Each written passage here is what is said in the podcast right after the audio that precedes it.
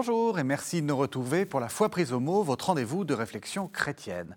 De temps en temps, votre émission sur KTO vous propose d'ouvrir votre Bible pour partir à la découverte d'un livre biblique. Si je vous dis Le peuple qui marchait dans les ténèbres a vu se lever une grande lumière, ou bien Debout, Jérusalem resplendit, elle est venue ta lumière et la gloire du Seigneur s'est levée sur toi, vous reconnaissez certainement deux textes qui parlent du Messie et deux oracles de bonheur pour le peuple.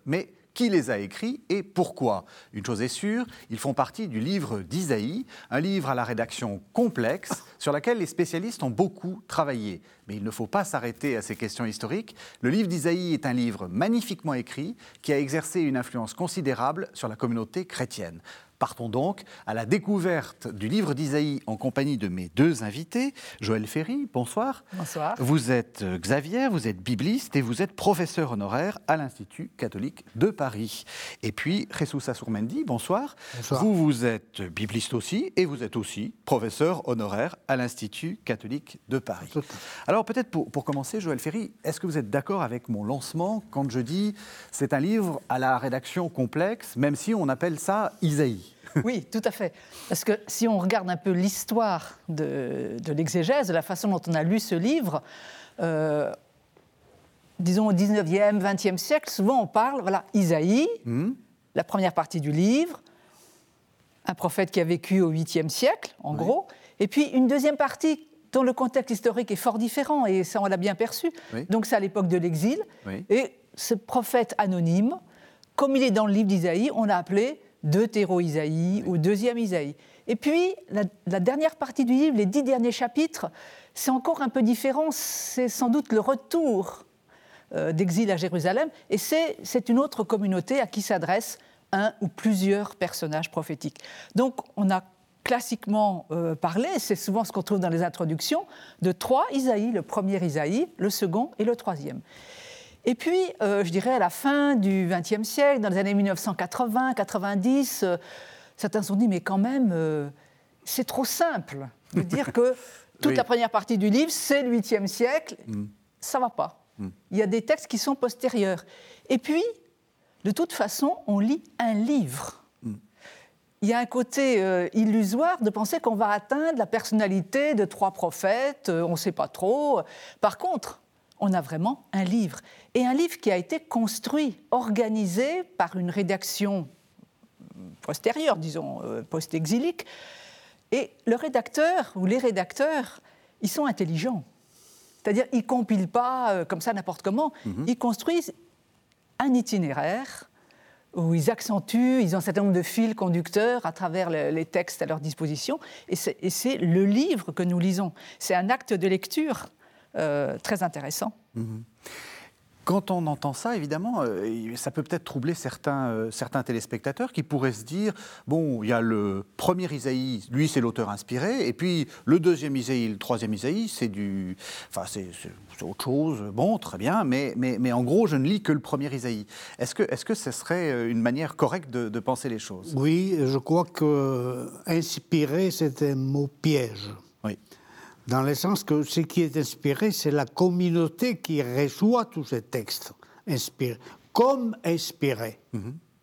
Donc, euh, ce n'est pas un auteur qui, euh, un jour, a eu un coup massue euh, d'Esprit Saint, et du, du coup, tout ce qu'il raconte, euh, c'est inspiré. Bah, c'est la communauté qui reçoit euh, ces interventions, ces dires, ces textes, etc., comme inspirés. Donc, euh, il faut quand même euh, mettre le point sur l'oreille. D'ailleurs, pour compléter, on Joël peut Ferry. dire que au- enfin, ces personnages que nous appelons les prophètes, ils ne se sont pas eux-mêmes qualifiés de prophètes. C'est des communautés croyantes qui ont, en recevant, en lisant leurs paroles et en cherchant à vivre leur foi, se sont dit Ah, ces gens-là, ce sont vraiment des prophètes. Ils nous ont parlé et ils nous parlent, dans leur texte toujours, au nom du Seigneur. Hein, le prophète, c'est celui qui parle au nom de Dieu. Et donc, euh, c'est la réception de ces textes qui, fait que c'est une inspiration. Alors je vais continuer encore à les, questions qui, fâchent, mais euh, est-ce qu'il n'y a pas une sorte de, tromperie? C'est-à-dire que, bon, Monsieur Isaïe, le premier, si je puis dire, hein, après on va, on va affiner ça, mais Monsieur Isaïe, c'est Monsieur Isaïe, ça va. Mais celui qui écrit sous le, sous le nom de Monsieur Isaïe, il fait une fraude en fait. Euh, est-ce qu'il est est qu'il faut lire ça comme ça? Bah, c'est oui et non, parce que euh, dans le sens que s'il n'y avait pas eu un personnage autour duquel, je ne sais pas s'il mesurait 1,70 ou 1,75, s'il pesait 70 kilos ou 120 kilos, ça on s'en fout. Hmm. Mais euh, ce qui est certain, c'est qu'il y a eu une, une, un personnage, une personne autour duquel a cristallisé tous ces euh, textes, de tous ces dires, qui ont été effectivement, il n'y a pas un prophète comme ça euh, euh, en l'air, mais c'est une communauté, c'est un groupe de disciples. Jérémie avait un secrétaire et Isaïe parle de ses disciples, donc c'est quand même pas des personnages isolés, c'est pas pensable parce que comment la transmission s'est faite? Oui. S'il n'y avait pas un groupe de gens qui avaient euh, reconnu euh, ces personnages euh, autour duquel on a des gens forêts, créé des textes, fait des, prolongé. Mhm. parce qu'il y a un groupe de gens qui, qui ont gardé ces textes qui ont conservé ces textes, qui ont donné une postérité à ces textes. S'il n'y avait pas eu un personnage mhm. clé autour duquel euh, ça euh, s'est fait, c'est pas possible. Euh, alors, ce monsieur Isaïe, comme vous dites, du XVIIIe siècle, en plus, je pense que l'accès à l'histoire est, est, dans le livre, puisqu'il n'est pas tout seul, et il est notamment en dialogue avec des rois. Euh, le roi Akaz, sa femme. le roi Ézéchias, mhm. sa femme prophétesse. Euh, et donc, on peut bien le situer au 8e siècle. Et ses enfants dont les noms sont symboliques. Mhm. Donc euh, là, on, a vraiment une figure. Ah, donc le premier, oui. Mais et, l'autre qui, qui, écrit sous son nom? C'est pas lui qui écrit sous son nom. C'est nous, c'est la tradition exégétique, on va dire, qui a dit bah, à partir du chapitre 40, c'est autre chose. Oui. C'est euh, l'Empire perse qui, qui arrive. Euh, euh, bon, et en même temps, il y a une théologie du salut, par exemple, qui est en continuité avec la partie précédente. Donc, c'est comme une actualisation de la théologie ou d'éléments théologiques du premier Isaïe pour une situation historique complètement différente, mhm. en exil, dans l'attente de l'action de Dieu pour son peuple, dans l'attente de ce que cette auteur écrit, nomme un nouvel exode. Euh, il y a eu un premier exode mhm. euh, d'Égypte à Jérusalem. Eh bien, le peuple, le prophète soutient l'espérance du peuple en lui annonçant un deuxième exode, c'est-à-dire de Babylone à Jérusalem. Alors on va essayer de, ça va être compliqué cette émission, on va essayer de, montrer à la fois les, particularités de chacune des, des, parties du livre d'Isaïe, mais puis comme vous dites, aussi la profonde unité. Mais on va commencer à rentrer dans les particularités. Peut-être la première, c'est d'essayer de voir euh, qui est euh, Monsieur Isaïe, si j'ose dire, enfin le, premier Isaïe. Vous avez, vous avez commencé un peu à en, parler. Alors, on est à quelle époque et dans quel état, si j'ose dire, le, royaume de, Juda se trouve? Donc, le tout petit royaume de Juda, hein, Jérusalem et sa campagne. Hein, Au 8e siècle, ça on le sait très bien, par les indications du livre lui-même. Oui. Donc autour de 735. C'est clair. Judas est euh, sous l'emprise de l'empire assyrien, mhm. enfin menacé par des voisins aussi, euh, parce que ce sont de petits royaumes qui veulent faire euh, leur beurre, mhm. on peut dire, et la solution est toujours la même. Hein. pour se sauver, on fait alliance avec plus grand que eux tous. Du coup, on se sent protégé. Bon. Oui. Et en même temps, c'est le plus grand qui remporte toute la donne, la plupart du temps. Donc euh, là, c'est la situation est tout à fait claire. Judas, c'est un petit royaume, mm. euh, et la capitale est Jérusalem, mm. mais c'était un petit royaume à, moitié désertique. Il ne faut pas rêver, hmm. ce n'est pas le paradis. Hein. Et, euh, le pays où coule euh, le miel et le lait, euh, ça c'est pour le rêve, mais... La réalité est difficile. Pas pour la réalité. Alors, voilà. Donc, la situation pour Judas est très compliquée.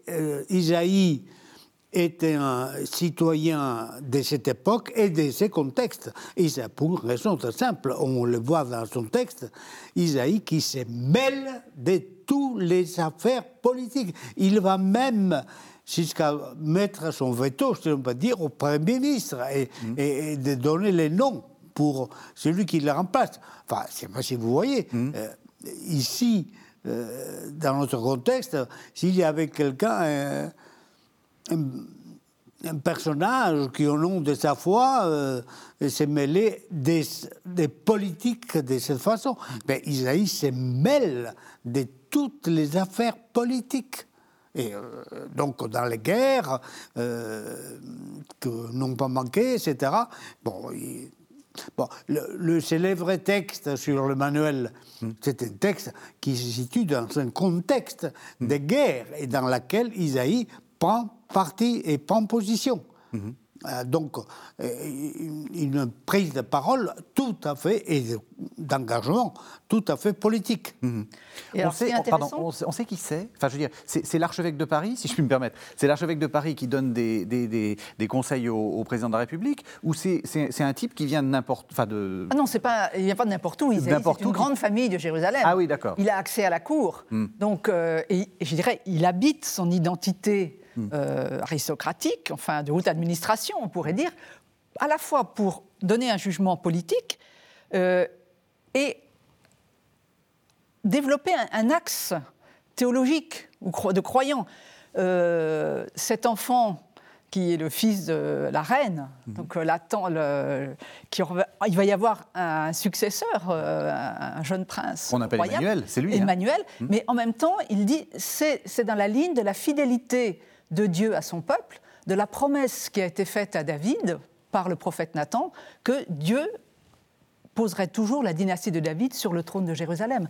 Donc il y a à la fois une position politique et un acte de foi. Je pense que euh, Isaïe, euh, il unit vraiment les deux. D'ailleurs, il dit si vous ne tenez pas à moi aussi, vous ne tiendrez pas du tout, quoi. C'est dans la bouche de Dieu, du mhm. prophète, au nom de Dieu. Mhm. Donc, euh, c'est l'alliance entre les deux que je trouve euh, vraiment euh, interpellante, quoi. Il, est, il a une position religieuse ou pas forcément? Enfin, il, est grand prêtre ou... D'abord, est-ce qu'il y avait des grands prêtres à Jérusalem? Ça, c'est une vraie question. Il n'y avait pas à, cette, à cette, époque. Oui, Plus tard, beaucoup plus tard. titre de grand prêtre... Hmm arrive après le retour d'exil. Oui, oui. Donc on ne sait pas, on ne sait pas s'il a une position. C'est un prophète. C'est un prophète. Je pense que la, Bible le qualifie de prophète hmm. et sa femme aussi d'ailleurs. C'est une, prophétesse. Exactement. Quel est le, justement, quel est le contexte dynastique en fait? Qu'est-ce qui, qu'est-ce qui, qu'est-ce qui se passe? Pourquoi est-ce que, pourquoi est-ce que c'est si troublé que ça? Vous, vous, avez commencé à dire ils ont essayé de faire des alliances. Bah, Lui, il n'est pas trop d'accord avec les alliances, si j'ai bien compris. La, meilleure euh, manière de créer une alliance avec un pays, c'est d'échanger les dirigeants. Oui. Donc, euh, euh, Jérusalem, la dynastie héritière de David, est menacée en tant que tel. Mhm. Et le, texte d'Isaïe lui dit lui-même on, va mettre quelqu'un d'autre euh, à la place du roi régnant, quelqu'un d'autre qui sera plus docile euh, dans les alliances euh, avec les Arméniens de Damas, etc. Mhm. Bon. Donc ça, c'est tout à fait clair. Mhm. Et qu'on veut changer la dynastie. D'accord. Et donc, finalement, il rassure la, la, dynastie en disant Dieu est quand même avec cette maison-là. donc euh, fait un acte politique, comme disait Joël, et en même temps religieux, dans le sens qu'il réaffirme la pertinence de la dynastie de David, de la promesse de Nathan, etc. etc. Hmm. Tout à fait. Alors bah, peut-être qu'on va entendre euh, la, la, voix, si j'ose dire, d'Isaïe. On va, on va entendre le, le, livre, le chapitre 9, les versets 1 euh, à 6. Donc c'est cette fameuse euh, prophétie, le peuple qui marchait dans les ténèbres. Et puis on va commenter ce texte et puis vous nous expliquerez un peu quel pourrait être le, contexte. Le peuple qui marchait dans les ténèbres a vu se lever une grande lumière, et sur les habitants du pays de l'ombre, une lumière a resplendie. Tu as prodigué la joie, tu as fait grandir l'allégresse. Ils se réjouissent devant toi, comme on se réjouit de la moisson, comme on exulte au partage du butin, car le joug qui pesait sur lui, la barre qui meurtrissait son épaule, le bâton du tyran. Tu les as brisés comme au jour de Madiane. Et les bottes qui frappaient le sol, et les manteaux couverts de sang, les voilà tous brûlés. Le feu les a dévorés. Oui, un enfant nous est né, un fils nous a été donné. Sur son épaule est le signe du pouvoir. Son nom est proclamé. Conseiller merveilleux, Dieu fort, Père à jamais, Prince de la paix. Et le pouvoir s'étendra, et la paix sera sans fin pour le trône de David, et pour son règne qu'il établira, qu'il affermira sur le droit et la justice dès maintenant, et pour toujours. Il fera cela, l'amour jaloux du Seigneur de l'univers. Voilà, Joël Ferry, on a entendu ce, texte. D'abord, moi, ce qui me frappe, c'est la poésie. Enfin, c'est magnifique. Oui. Un texte magnifique. Ah, il y a de très beaux textes euh, dans le livre d'Isaïe. Le second Isaïe, par exemple, c'est vraiment un chef-d'œuvre de la littérature euh, de l'humanité. Hein. C'est vraiment extraordinaire. Mm. Alors, pour cet oracle-là, il est bien situé dans un contexte politique de conflit où, finalement la grande puissance de l'époque, la Syrie, euh, eh bien, face à elle, les, petits royaumes essayent de, faire une alliance pour résister à cette grande puissance. Et certains refusent d'entrer dans cette alliance, donc il y a toute une série de conflits. Euh, et la, parole du prophète, euh, au nom du Seigneur, c'est de dire, voilà, un enfant nous est né, un fils nous a été donné, l'histoire va continuer. Et, mais il y a des éléments qui sont ajoutés dans cette oracle qui sont très intéressants, qui sont par exemple le rôle du peuple, mhm. c'est de, du roi au nom du peuple, c'est de vivre dans la, le droit et la justice. Mhm. Euh, oui. Il y a l'amour du Seigneur et le droit et la justice qui sont les moyens concrets, finalement, dans l'existence humaine, dans l'existence de, ce peuple et de ce roi, d'exprimer sa fidélité à Dieu. Il y a le roi, il y a le peuple, mais il y a aussi un groupe, qui, ce qu'on appelle par le groupe du nous. Un enfant, nous, oui, aînés. Qui? Eh bien, je pense que euh, ça élargit le, c'est pas un face-à-face entre mm. euh, le roi et le Dieu, mais ça actualise pour tout lecteur finalement cette parole. Elle nous est adressée aujourd'hui. Le, rédacteur, en mettant ces nous un certain nombre de fois dans le livre d'Isaïe, signifie que euh, cette parole, elle a une valeur, même si les circonstances historiques ont changé, on peut toujours écouter un enfant nous aîné un fils nous a été donné. Alors du coup, est-ce que vous... Enfin, parce qu'on va faire une lecture messianique, c'est-à-dire euh, après coup. Oui. On ne sait pas ce que le... Enfin, vous allez nous dire ce que l'enfant va, donner. Peut-être qu'il ne donnera pas grand-chose. Mais, mais après, on le relit, y compris pour, pour, pour, la, pour annoncer Jésus. Et ce que vous êtes en train de dire, c'est que ce nous est peut-être un peu une manière, de, une sorte de pierre d'attente pour les lecteurs qui vont euh, se succéder dans les, dans les siècles, pour, pour dire, mais il y a toujours un nous qui peut entendre ce oui. texte. Alors, c'est la, la jeune femme est enceinte. Oui. Donc, c'est certainement la, Maintenant, on est à peu près d'accord pour dire que c'est la, la reine mhm. qui va mettre au monde un enfant. C'est le prince Ézéchias, ce sera le, futur roi. Et plus tard, alors si on fait un saut, quand vous parlez d'une lecture messianique, je pense qu'il faut se situer plus tard. Oui, bien sûr. À l'époque de Jésus, on se dit, mais pour qualifier, pour identifier cet homme, Jésus-Christ, loin le Messie, eh bien, il y a comme des préfigurations euh, dans les Écritures, l'une d'entre elles étant le, Messie, fils de David.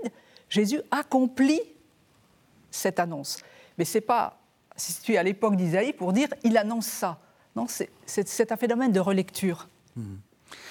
On a l'impression que dans, dans cette euh, euh, oui, comme, comme l'a dit Joël Ferry, dans, cette, dans cet oracle, euh, le, prophète donne en fait une leçon de politique euh, au roi en disant euh, ça va bien marcher si, tu es, si, tu es, droit. Il ne faut pas oublier non plus, effectivement, qu'un des maîtres mots et une des préoccupations d'Isaïe, c'est la justice. C'est ça, voilà. Il exige la justice, bon, il dit les trônes de David qu'il promet, etc., est fondé sur le droit à la justice, mais il demande la justice, les droits la justice aussi dans les textes extraordinairement beaux et profonds qui fait des critiques de la liturgie. Oui. Un prophète qui critique la liturgie, oui. Ah, ben, il y a une critique de la liturgie particulièrement scellée. Mm-hmm. Et dit, en fait, il dit, je ne veux pas, enfin, dit, dit par Isaïe, je ne veux pas des cultes, mais ce que je veux, c'est les droits et la justice. Donc, euh, c'est, non seulement il demande la justice au roi, mais à tout le peuple. Mm-hmm. Donc, c'est la, la, mesure euh, à partir de laquelle ou avec laquelle il juge tout le monde. Mm-hmm. Et, les institutions et les gens.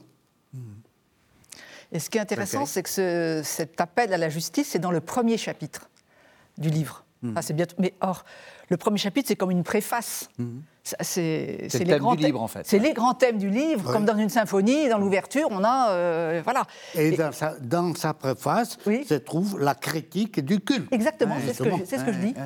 Et alors, cet appel à la justice ou cette thématique de la justice, elle va être modulée euh, de façon un peu variée dans le livre, en lien avec le, droit, le jugement, et puis aussi dans la deuxième partie du livre, en lien avec le salut. Comment arrive le salut Par la justice, dans la justice. Donc c'est un, une, grande, euh, une, grande perspective euh, théologique qui s'enrichit d'autres éléments au, mmh. le long du livre. Isaïe n'a pas eu de problème euh, à dire ça Enfin, je veux dire, est-ce que parce que les, rois n'aiment pas trop habituellement qu'on leur fasse des leçons de, justice. Ils aiment bien qu'on dise qu'ils sont des, des, rois justes, mais euh, le fait de dire que euh, leur prospérité ne, ne, sera établie par Dieu uniquement. Non, il n'a pas eu la, la, même vie, vie persécutée comme Jérémie, par exemple. Bon, mais Isaïe, tout noble qu'il est, euh, tout aristocrate qu'il est, il dit laissez-moi, foutez-moi la paix, je vais pleurer. Hmm. Et pour que quelqu'un comme Isaïe hmm. demande hmm. à pleurer, il n'a pas été écouté. Oui, oui.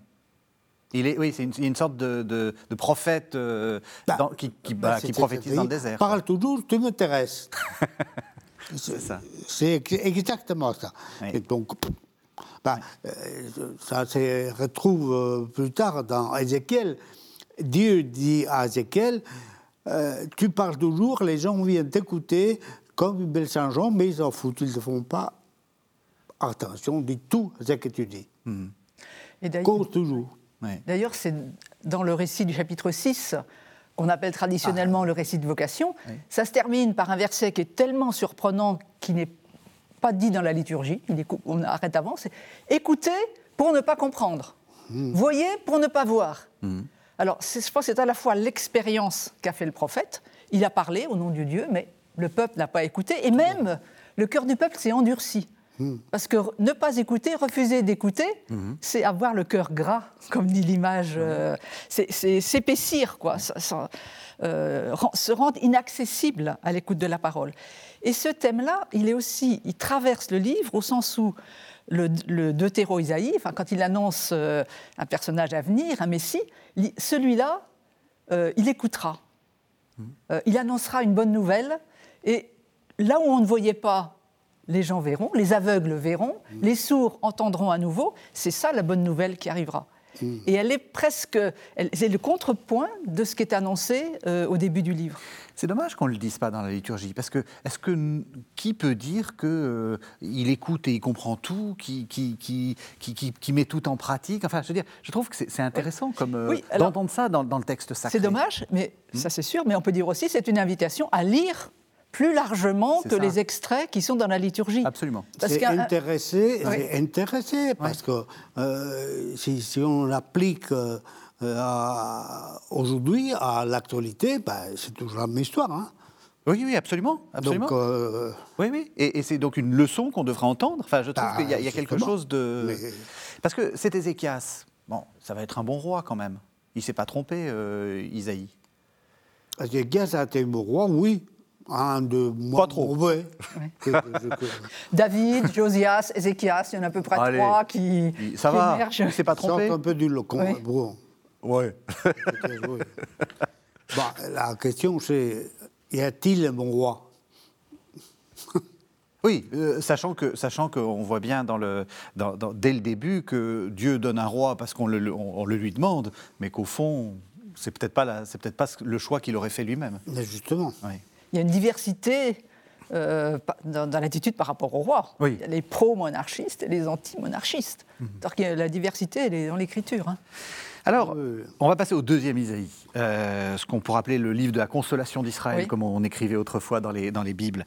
Euh, donc là, on est, on est bien après. Euh, Oui, oui. On, a, on a passé quasiment deux siècles, en fait. C'est-à-dire, le, le- le peuple, enfin une partie du peuple, et sans doute les, les élites, on peut dire, euh, à la fois intellectuelles, mais aussi euh, les artisans, ceux qui savent fabriquer le fer, parce qu'ils peuvent construire, fabriquer des armes aussi, ça. donc sont euh, emmenés à Babylone.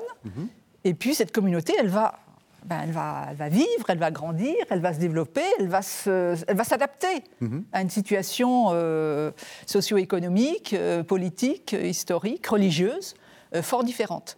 Et euh, le prophète, qui, des prophètes comme Isaïe, encore plus comme Jérémie et Ézéchiel, qui ont été extrêmement sévères dans la dénonciation du péché, eh bien, à la fin de l'exil, ce, prophète va comprendre que sa vocation, c'est soutenir l'espérance du peuple, de lui donner un avenir au nom de Dieu. Et donc, ce, ce livre, cette partie du livre, chapitre 40, commence par Oui, consoler, consoler mon peuple, dis-lui que son épreuve est, est terminée. Donc, euh, c'est pour ça qu'on l'appelle le livre de la consolation. Oui, Mm. Ah il a payé, il- oui, oui. Deux a- fois. il a châtié. Il a été châtié et maintenant, c'est- il y a un terme à la punition et euh, un avenir s'ouvre. La- L'avenir, c'est c'est le fait que peut-être, enfin, euh, mais d'ailleurs certainement, le, le roi, alors ça, on a changé de roi, hein, il y a eu plusieurs, enfin, le grand roi euh, devient Cyrus, et Cyrus euh, fait une sorte de c'est- d'édit qui, qui permet que les gens rentrent. C'est c'est une euh, nouveauté assez extraordinaire. Un prophète comme euh, ce deuxième Isaïe, etc., qui donne les titres Voilà. De roi, De Messie. autrement Oui. de Messie, Oui. à un païen, à Cyrus, Oui. Qu'il ne connaissait pas. Les, les- comme il a dit, euh, je te donne les noms, etc., etc., tu ne me connaissais pas, mais pourquoi? Parce qu'il a été l'instrument des retours euh, du peuple ou d'une partie du peuple de l'exil dans son pays. Ça aussi, c'est une leçon pour, euh, je, je trouve, pour aujourd'hui. Enfin, c'est cette idée de, de- qu'on a quelquefois d'être euh, enfermé dans une communauté et de ne pas reconnaître que, en dehors de la communauté, peut-être qu'il y a des instruments de la volonté de Dieu. Ah ben, c'est une question de plus euh, complexe dans l'ensemble de l'Ancien Testament et qui a été euh, cruciale au début du christianisme, c'est euh, l'universalisme. Et de reconnaître que euh, les, les autres et que chez les autres, il y a euh, une dimension, euh, disons, divine. Ça, ça, c'est très compliqué, très compliqué. Et Israël a, il y a de tout. Dans l'Ancien Testament, il y a euh, les, les autres, bon, euh, les meilleurs sont quand ils sont morts, et ah bah, il y, a- il y a des textes justement d'Isaïe, enfin, dans des livres d'Isaïe, où l'Égypte, qui est le symbole de l'oppresseur, etc., reçoit les mêmes titres, mon serviteur. Alors, où va-t-on si l'Égypte Devient, oui, le serviteur. ouais. devient le serviteur du Dieu national Euh, Tout est chamboulé, quoi. Est-ce qu'on peut dire qu'on a changé, justement, Oui, alors, presque pense- de, de- de cadre, là? Oui, de- mais J'allais presque dire de religion. mais avec, avec des une continuité. Voilà. C'est-à-dire qu'effectivement, il y a l'accent universaliste, il y a d'autres périodes où ça sera beaucoup plus euh, israélo-centré, si je puis dire, avec euh, Esdras ou d'autres. Mais il y a aussi la. Dieu agit par une médiation. Euh, C'est-à-dire que ce n'est pas euh, une intervention divine comme ça qui tomberait euh, du ciel, on ne C'est sait pas pas la trop comment. mer Rouge. Mais c'est par, par la médiation de Cyrus qu'un avenir s'ouvre pour le peuple. Et ça, je pense que c'est une, c'est, une image de Dieu qui est très importante à, à percevoir. Euh, C'est une médiation, mais c'est une oui. médiation d'un étranger. Exactement, il y a les deux à la fois. Ça, il faut le faire. Alors c'est là où se trouvent les fameux chants du serviteur. Alors qui est ce serviteur? Alors, je pense qu'il y a une- le serviteur, il y en a plusieurs. Il y a Oui. une identité plurielle. D'ailleurs, c'est tantôt le serviteur, tantôt les serviteurs, Oui. hein, le, le pluriel. Et euh, alors, je pense que c'est un exégète allemand qui a euh, découvert, enfin qui a émis une hypothèse qu'effectivement, il y aurait quatre passages dans, euh, qui partiraient particulièrement de ce serviteur. Alors cette hypothèse, elle a été reçue massivement et c'est devenu presque Oui, une évidence. oui. Ce que ça n'est pas du tout. Parce que je pense qu'aujourd'hui, si on lisait le livre comme ça, on dirait mais pourquoi est-ce qu'on a isolé ces quatre passages? Euh, Est-ce qu'il y a vraiment eu un livret du serviteur? Alors, il y, a des, il y a des maîtres et des maîtres, même de, de, de références bibliographiques au- sur, sur le sujet. Ce qui me semble euh, intéressant, c'est, oui, alors, il y a le serviteur, est-ce que c'est une personne? C'est le peuple, Israël, Jacob. Ce sont les serviteurs, c'est-à-dire ceux qui sont fidèles au sein du peuple. Et là aussi, il y a une actualisation, parce que c'est dans la dernière partie du livre, disons, on peut dire, oui, partie du chapitre 54, que le pluriel, le terme n'est plus qu'au pluriel, c'est-à-dire c'est tout le peuple, euh, tous les croyants qui sont les serviteurs de Dieu. Euh, donc c'est quelque chose que je trouve très intéressant parce que c'est une fois- façon de recevoir la parole pour les serviteurs que sont les croyants. Et donc, d'une certaine façon, c'est- c'est- c'est- je trouve ça intéressant parce qu'on a l'impression que justement, euh, il y a le Messie, évidemment, le serviteur messianique, mais la pluralité, enfin, il y a, tous, il y a, il y a toujours une, une- Comment dire On est tous un peu appelés à, à cette, à partager cette, cette, cette condition de, de- de serviteur et de, de- un peu Messie. Enfin, je veux Mais dire, je euh, pense aussi que c'est peut-être parce que ça ne s'est pas réalisé Oui. tout de suite qu'il a fallu enrichir euh, l'espérance d'autres, d'autres éléments. Et le roi, il n'y en a plus. Il n'y en a plus euh, en exil. Et il y a bien une espérance de restauration au retour, mais elle va, elle va, pas, elle va s'étioler très vite. Donc, il va falloir apprendre à vivre sans roi. Et donc, on, on nourrit l'espérance de la parole prophétique d'autres réalités. Avec, avec cet, cet universalisme, c'est ça qui est Oui, très c'est ça. Enfin, je veux dire, c'est, on- on- ils auraient pu se, se- se- se- comment dire, se- s'enfermer dans leur propre particularisme, et non, là, on sent qu'il y a une sorte de, Oui, oui. d'ouverture incroyable. Mm. Alors on va, on va passer, parce que désolé, on arrive, enfin, l'émission est courte et il faut, euh, il faut voir tout le livre. Donc Le je vous livre est propose, le livre est long, voilà. Et donc je vous propose qu'on, qu'on arrive euh, à ce qu'on appelle la troisième partie. On va, on va entendre le chapitre 60. C'est le chapitre dont j'ai dit euh, en, entrée- en introduction le, le- le premier, euh, le premier verset, euh, Debout Jérusalem, resplendit. Debout, Jérusalem, resplendis. Elle est venue, ta lumière, et la gloire du Seigneur s'est levée sur toi.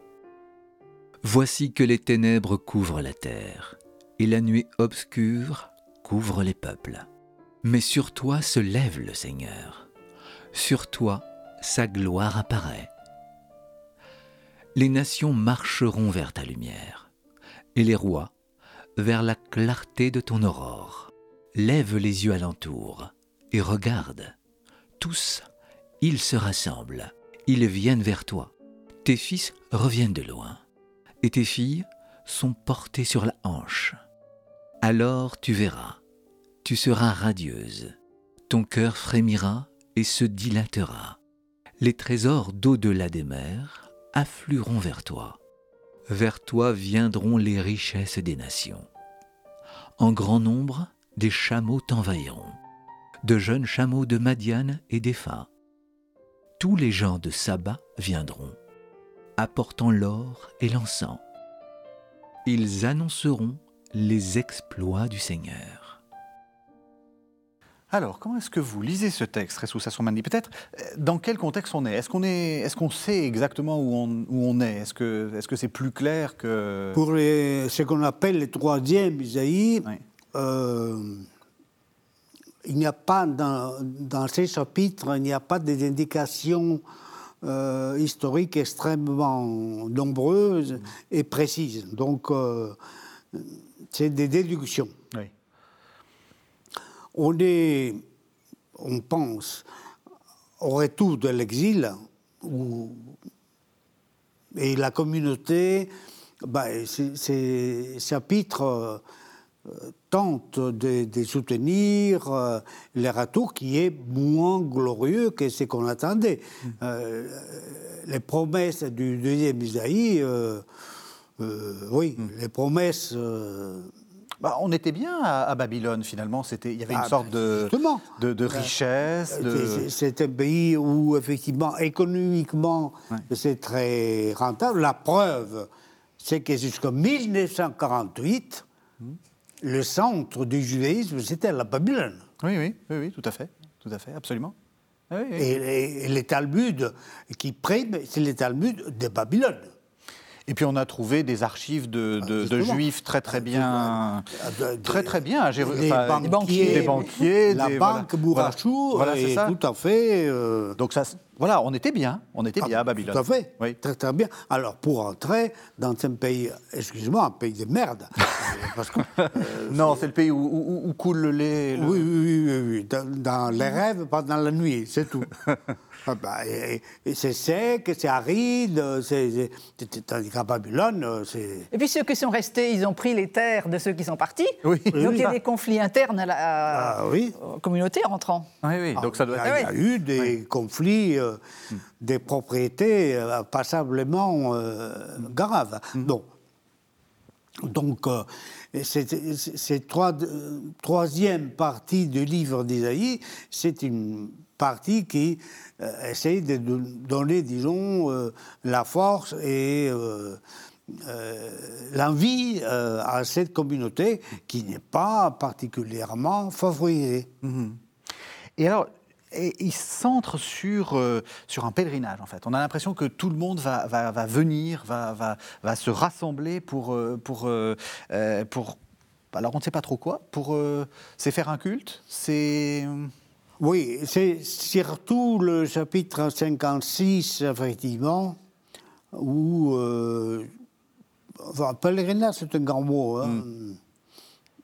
Euh, une, convergence des gens. Bon, c'est très centré sur Jérusalem, effectivement.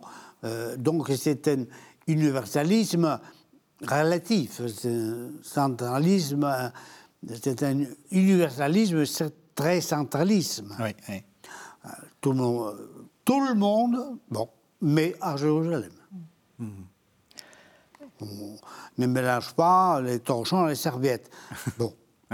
C'est tous des juifs Non, c'est pas, c'est pas justement. Tout le monde, oui, mais à Jérusalem. Mais à Jérusalem. Quand même. Oui. Tu sais, comme on disait, tout le monde, oui, mais à Paris. Oui, oui, c'est ça. Bon. D'accord. Ben, c'est-à-dire aussi que. Ce qui ne serait pas étonnant, vu euh, euh, la haute idée que euh, les Parisiens ont de Paris. donc. les, les, téléspectateurs apprécieront votre, ah, votre avis, surtout les ah, Parisiens. oui, j'ajouterais que si cette mise en valeur de Jérusalem, c'est pour soutenir une espérance mhm. qui est parce que la situation est très difficile. Alors, est-ce que finalement, euh, ce, pays, euh, c'est vraiment une terre sainte, entre guillemets euh, C'est le Dieu que Dieu nous a donné, on l'a perdu? Enfin, je pense qu'il y, y, a une grande déception au retour. Mhm. quand on est là, en Babylonie, c'était ah, l'espérance de revenir. Et une fois qu'on est là, c'est difficile, il y a des conflits, mhm. il faut euh, réorganiser euh, la communauté. Le temple, on ne le reconstruit pas tout de suite, on a d'autres choses à faire. Enfin, voilà. Et mettre en valeur une figure, euh, une promesse faite à Jérusalem, hmm. c'est dire aux, croyants en difficulté, voilà, soyez dans la confiance que Dieu vous prépare quelque chose malgré les apparences, d'une certaine façon. Tout le monde n'est pas de cet avis d'ailleurs. Oui. Parce que le livre de Daniel montre, et le dit de façon très explicite, on peut être parfaitement juif ailleurs qu'en terre d'Israël. D'ailleurs, l'expression Terre sainte n'apparaît que trois fois dans l'Ancien Testament. On ne convient Ah oui, pas, on convient pas euh, euh, trop pousser euh, sur la euh, sur l'expression. Mais donc euh, tout le monde n'était pas d'accord pour euh, dire que pour être un bon et un vrai juif, il fallait habiter en Israël. La question d'ailleurs se pose toujours. Oui. Passons. Oui, oui. Mais, Mais c'est ce que j'allais dire, c'est que c'est finalement la question de toute diaspora. Euh, Ah, ah, ah. Et- dire, voilà. voilà, ben, allez-y, alors dites-le. C'est que à à partir de l'exil, Oui. il y a au moins trois centres euh, importants pour le judaïsme. Babylone, avec le Talmud de Babylone et toute la communauté de Babylone. Jérusalem, il y a un groupe qui, qui reste à Jérusalem. Et puis tous ceux qui sont partis en Égypte. Euh, pas un exil contraint et forcé, mais parce que l'exil est le- un territoire refuge. Traditionnellement, on manque de blé, on a faim, où est-ce qu'on va Dans le delta du Nil, qui est riche. Et donc, Jérémie, d'ailleurs, a fait, sans doute fait partie de ceux qui, dans les années, euh, Jérusalem est prise par les Babyloniens, euh, détruite, et ben, des groupes s'en vont en Égypte. Et ils restent dans le delta du Nil, finalement. Euh, Alexandrie, et la communauté juive d'Alexandrie va devenir très importante. La diaspora la plus importante avec Babylone. enfin. Oui, et, et assez curieusement, enfin, euh, quand, on, quand on regarde un peu, c'est très, très frappant. euh, les, les Juifs sont renommés pour leur qualité militaire. Enfin, ils ont des, des- ils ont des, des campements. Oui. euh, Ben oui. ça, fon- ça fonctionne, ça fonctionne assez bien, en fait. Ils sont. Et puis ils vont, ils vont reconstruire un temple à. Éléphantine. Euh, donc ils, ils vont vraiment se donner les moyens, enfin le- le- les conditions d'un vrai, un vrai un pays, quoi, un peuple, une communauté avec ce, ce qui la structure et l'organise. Jérusalem, oui, c'est une, Oui. figure symbolique, Oui. mais on ne pense pas revenir à Jérusalem. Je pense que c'est. On peut être Oui. juif euh, ailleurs. Mais, justement, est-ce que c'est pas le propre de toute diaspora Bah, cette euh, d'avoir cette idée du, du pays euh, du pays originel et puis finalement, enfin, c'est vrai, euh, je sais pas, des Arméniens, des, des Libanais, des, euh, de tous les Africains qui sont en Europe. Est-ce qu'on n'est pas dans dans ce dans ce dans cette dualité avec une idée que vous dites très justement? On peut être euh, africain à Paris, on peut être libanais au Espagnol en Allemagne. espagnol, voilà. Justement, et Dieu, et S'il en a eu. Et, et c'était euh, ça aussi, euh, l'Espagne, d'accord, mais enfin, bon, on est là, euh, on, est très bien là. Oui, Et c'est en ça. même temps, il y a un lien parfois à la source qui s'exprime dans le souhait d'être enterré dans Ah. le pays de ses ancêtres. Oui. Et ça, on le voit dans, dans de Ah, nombreuses situations, Oui, oui. que ce soit à Jérusalem ou bien euh, euh, en Bah, Afrique et- du Nord, lorsqu'on et- est euh, à Paris. actuellement, Et actuellement, c'est ça. Actuellement, beaucoup de Juifs se font, euh, même s'ils sont morts en Amérique du Nord, ils se font enterrer à Jérusalem. Ça, ce qui montre qu'on on est euh, ailleurs, mais il y a quand même un, un lien. euh, on parlait de la figure symbolique de Jérusalem, ou, enfin, de cet ordre-là. On a des racines qui sont là, même si on a vécu dans un, un autre lieu. Alors vous avez insisté sur la comment dire l'unité aussi hein, de ce livre. Oui. Euh, on la trouve aussi même presque dans les dans, dans certains termes. Euh, je ne sais pas si à l'époque de à l'époque de, de, de ce troisième Isaïe, euh, Madiane avait encore beaucoup d'influence, mais il était déjà dans le premier Isaïe. Donc euh, on, on reprend des thèmes, on reprend Alors, des. il y, a- il y a des termes, et je dirais il y a des thèmes, il y a Oui. comme des fils conducteurs. Oui. On a évoqué la dynastie de David, la fidélité de Dieu, le serviteur. Je pense que la, la figure de Jérusalem est aussi une figure qui, dont on parle au premier chapitre. La cité, est-ce qu'elle va être fidèle, infidèle euh, Qui a euh, été oui. fidèle, etc. Et maintenant, Et maintenant qui ne est l'est plus. devenu Mais- des, et, et- on retrouve cette figure de Jérusalem à la dernière partie. C'est-à-dire que voilà, c'est- comme des éléments euh, qui traversent ces, ces trois ensembles, on peut dire, et ça, ça crée l'unité du livre, vraiment. Mhm. L'autre thème, c'est aussi, et vous l'avez, vous l'avez vraiment souligné au début, Assourmendi, c'est, la justice. Ça traverse partout. Mm. Ça traverse partout. On, le, Bah, voit, on le voit partout. Pour le premier Isaïe, enfin, pour la première partie, euh, ça c'est une de ses obsessions. Oui. Euh, on ne comprend pas Isaïe, le prophète du 8e siècle, sans ça. Oui. Et, il met à la base de la monarchie, qui est l'institution clé pour laquelle euh, il se bat, et il met aussi comme exigence pour tout le monde. Donc, c'est pas seulement une question de, du roi, c'est le roi et le peuple, et les, n'importe qui. Hmm. Vous et, et au chapitre 56, qui est le, le, chapitre qui ouvre la troisième partie, hmm. euh, pour les étrangers, les eunuques, c'est aussi la justice qui est. Euh, Apparaît aussi. Exactement. ma justice. Oui. Hmm. Et alors, c'est quoi justement cette justice? Qu'est-ce qu'il faut faire? Et, comment nous, actuellement, euh, on, peut on peut se servir de ce livre d'Isaïe pour euh, bah, peut-être donner des, leçons de justice bah, Les droits clairs, les droits et euh, les bouquins, du, les droits pénals, les droits ceci, c'est là. La justice est quelque chose qui est derrière. Comme on dit, derrière un horizon, il y a toujours un autre horizon. On n'arrive jamais à être, disons, euh, pleinement, euh, à, réaliser pleinement la justice. Il y a toujours un plus, un mieux. Hmm. Parce qu'il y a faire justice, hein. et, par exemple, c'est aussi euh, faire justice à l'étranger, à la veuve et à l'orphelin, c'est la grande triade qu'on trouve dans l'Ancien Testament, mais il y a aussi être juste. Mhm. C'est-à-dire que c'est un comportement euh, à la fois avec Dieu, avec les autres et avec soi-même qui est euh, dans la, le respect, la ligne euh, de, la loi et de, l'image de Dieu. L'amour du Seigneur Sabaoth fera cela. Eh bien, le juste entend cela et, vit dans cette relation-là, cette relation d'alliance, diront dans d'autres textes. Mhm. Est-ce que c'est et donc j'essaie de reprendre hein, tous les tous les thèmes. Est-ce que est-ce que cette justice ça va ça explique aussi cet universalisme ou c'est euh, c'est autre chose? Est-ce qu'il y a, euh, est-ce que faire droit, être, être juste, c'est aussi se rendre compte que l'autre peut être, peut être juste? Est-ce qu'on peut aller jusque-là dans, dans, le, dans la lecture du livre d'Isaïe? J'essaie de, donner une, vous voyez, de, poser des questions de, d'actualisation, quoi. Jusqu'où on peut aller dans cette, euh, on a, on a le droit d'actualiser le, livre d'Isaïe. Bah, les droits et la justice, la justice va plus loin que le droit, parce que le droit c'est précis et clair. Bon, la justice va plus loin, mais très vite, on va la retrouver euh, non seulement du côté du voisin, mais du lointain hmm. aussi. Donc, euh, il a obligatoirement une dimension universelle euh, évidente. Hmm.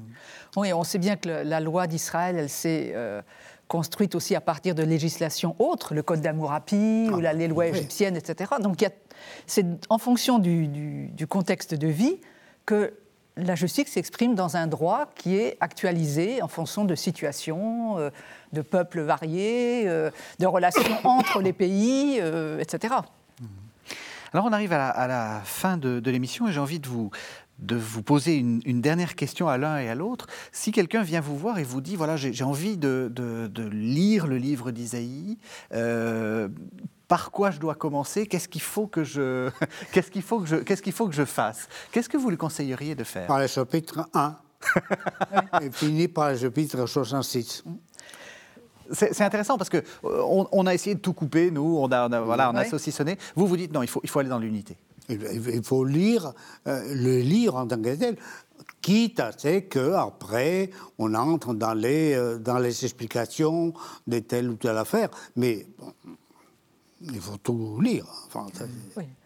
moi, je suis d'accord, mais peut-être on peut donner des clés de lecture ah bah. à, celui qui se lance dans cette aventure, parce que c'est un côté d'aventure, qui sont à la fois un peu historiques. Mhm. Finalement, quels sont les, les, pays environnants avec lesquels les rois et puis Isaïe étaient en lien? Ah oui, donc aussi, soyez sensibles à, à l'histoire. Et puis aux genres littéraires.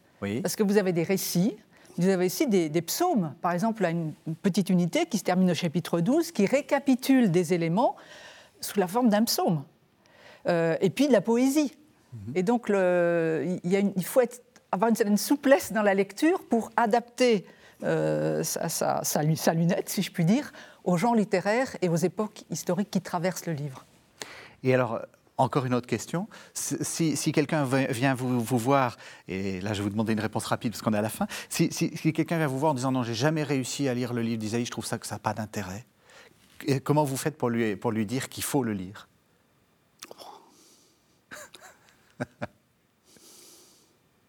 Bah, Je commencerai par lui expliquer euh, qu'est-ce que je trouve intéressant, moi. Et alors c'est quoi? Bah, ben justement, cet enracinement dans, la vie des, gens, etc., ce n'est pas un livre euh, théorique, ça vient de quelque part, et des contextes social et humain extrêmement précis. Et c'est pour cela que ça a été gardé, parce que ce sont toutes des interventions ponctuelles. Alors, qu'est-ce que le disciple qui ont gardé ces textes ont vu dans ces textes, pensant qu'ils pouvaient aussi dire quelque chose après, hmm. même si le contexte n'était plus le même. Hmm. Et vous? Moi, je dirais, euh, ne lis pas seul, lis-le avec d'autres, pour que ce soit un nous nouveau qui, qui reçoive ce livre. C'est un, une excellente, euh, un excellent conseil. Et c'est vrai pour, je crois, tous les livres de, la Bible. Ah oui, je pense la, la Bible, ça se lit, euh, ça, se lit, à, plusieurs. en communauté. Ah, oui. Merci. Ah ben voilà. merci, merci, euh, merci à tous les deux. Merci de nous avoir fait découvrir ce, livre. Merci d'avoir suivi cette émission. Vous savez que vous pouvez la retrouver sur le site internet de la chaîne www.ktotv.com. Et on se retrouve la semaine prochaine.